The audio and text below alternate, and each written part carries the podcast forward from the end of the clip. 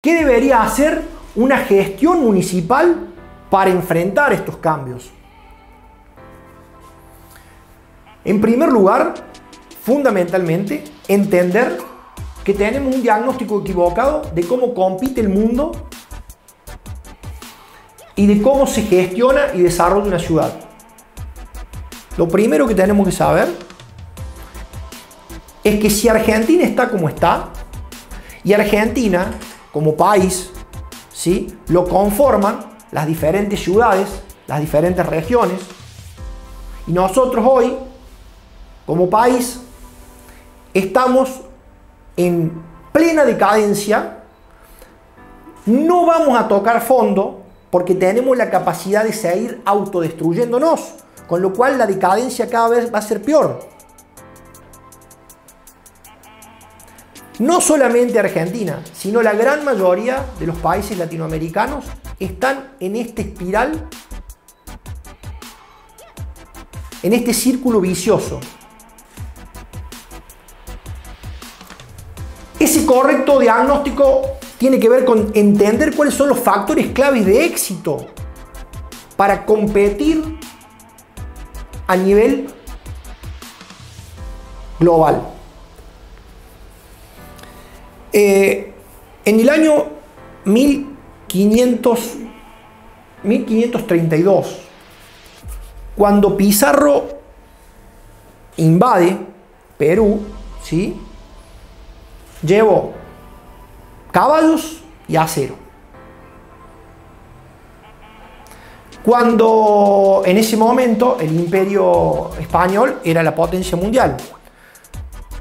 Cuando la potencia mundial fue Inglaterra y después Estados Unidos, le hizo, le hizo falta llegar con los ferrocarriles, con los aviones y con los torpedos.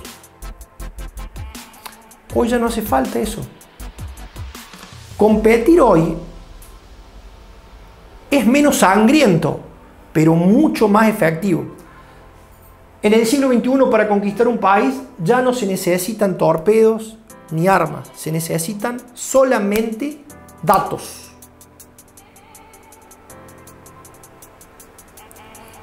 ¿Qué me quiere decir Mauri con esto? Es muy simple. ¿De qué se trata el comercio internacional? se trata el colonialismo? El colonialismo, si ustedes han hecho bien los deberes cuando iban al colegio, es un país dominante que toma recursos del otro, los lleva hacia el país dominante, los transforma y le manda productos de alto valor agregado. Los términos de intercambio terminan siempre favorables para ese país industrial. Eso es lo que ha ocurrido en la historia de la humanidad con los países que son potencia. Y hoy está pasando lo mismo, pero de una manera distinta. Si ustedes toman conciencia de que en un teléfono como esto está toda la información de lo que ustedes piensan, de sus emociones y de lo que ustedes hacen. De lo que ustedes piensan, de sus emociones y lo que ustedes hacen. Este teléfono está constantemente abierto, constantemente generando información. Todo lo que nosotros estamos hablando ahora está grabado, porque el micrófono está abierto. ¿Sí? De hecho, bueno, hay reuniones en determinados, por ejemplo, eh, en México, cuando hay reuniones de presidente, todos apagan el teléfono porque saben, digamos, que el teléfono está grabando. Le doy un ejemplo porque lo sé concretamente. Pero constantemente se está generando información. Ahora, ustedes entienden que esa información tiene un objetivo. Y el objetivo finalmente, ¿cuál es? Vendernos. Ese objetivo de tener datos, el principal es vendernos. Después hay un montón de otras particularidades que va a tener el dominio de los datos, que va a permitir, digamos, tener sociedades más controladas, sociedades más, eh, por así decirlo, con un menor nivel de prepotencia.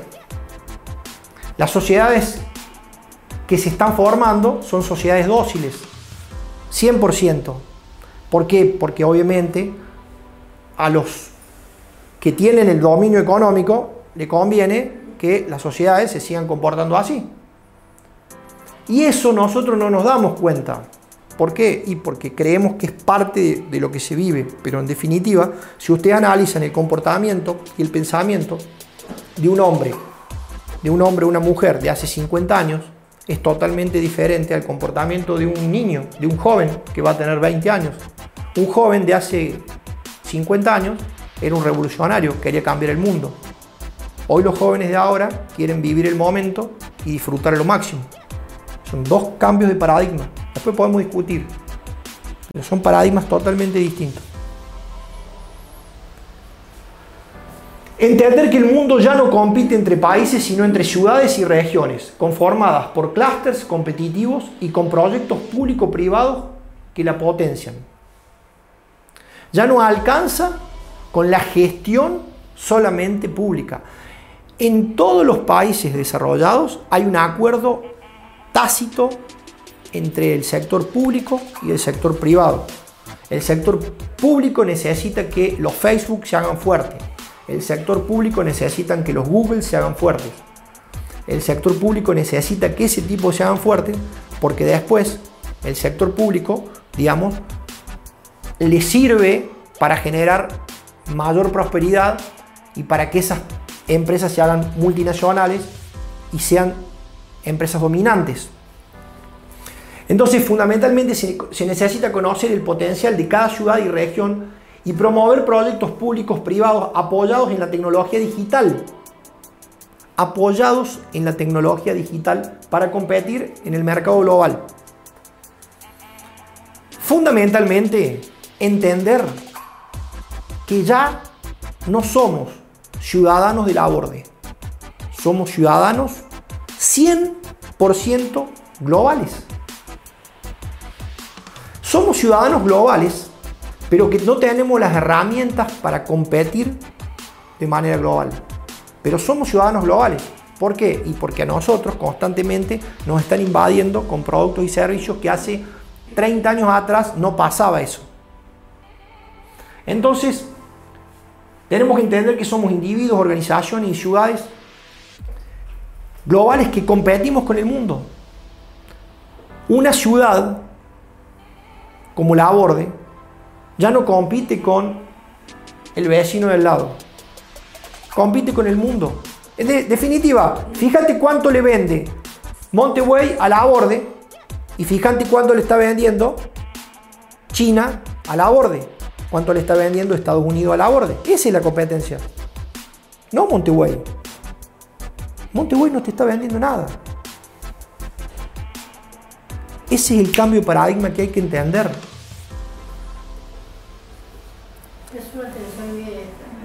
Y tenemos que entender que debemos prepararnos para prestar servicios globales. ¿Y por qué hago foco en el tema de los servicios? Porque en los próximos 15 años, el 95% del Producto Bruto Mundial van a ser servicios. Y la ventaja que tienen los servicios es que se pueden prestar de manera automatizada. Imagínense cómo van a ser las consultas médicas de los próximos 10 años. ¿Ustedes creen que la gente va a ir al médico a golpear, a, a, perder tiempo en una cola, dos horas, tres horas hasta que te atiendan? No va a pasar eso. Va a ser 100% online.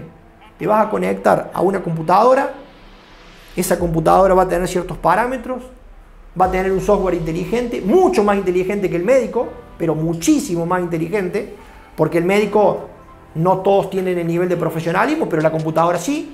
la computadora te va a hacer 50, 100 preguntas y con esas 100 preguntas te va a dar el diagnóstico mucho más exacto que lo que te lo puede dar un ser humano cualquiera. El psicólogo va a pasar lo mismo y la mayoría de las profesiones van en ese camino.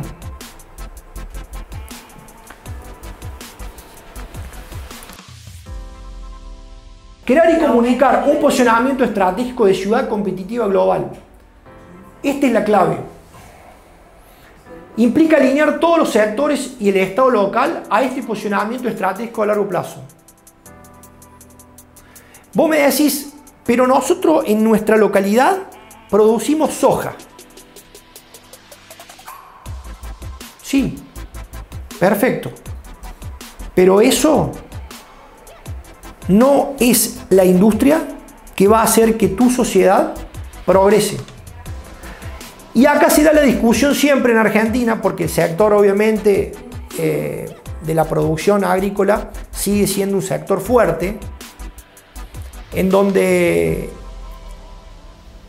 nos todavía seguimos debatiéndonos si tenemos que seguir siendo un país productor de materias primas.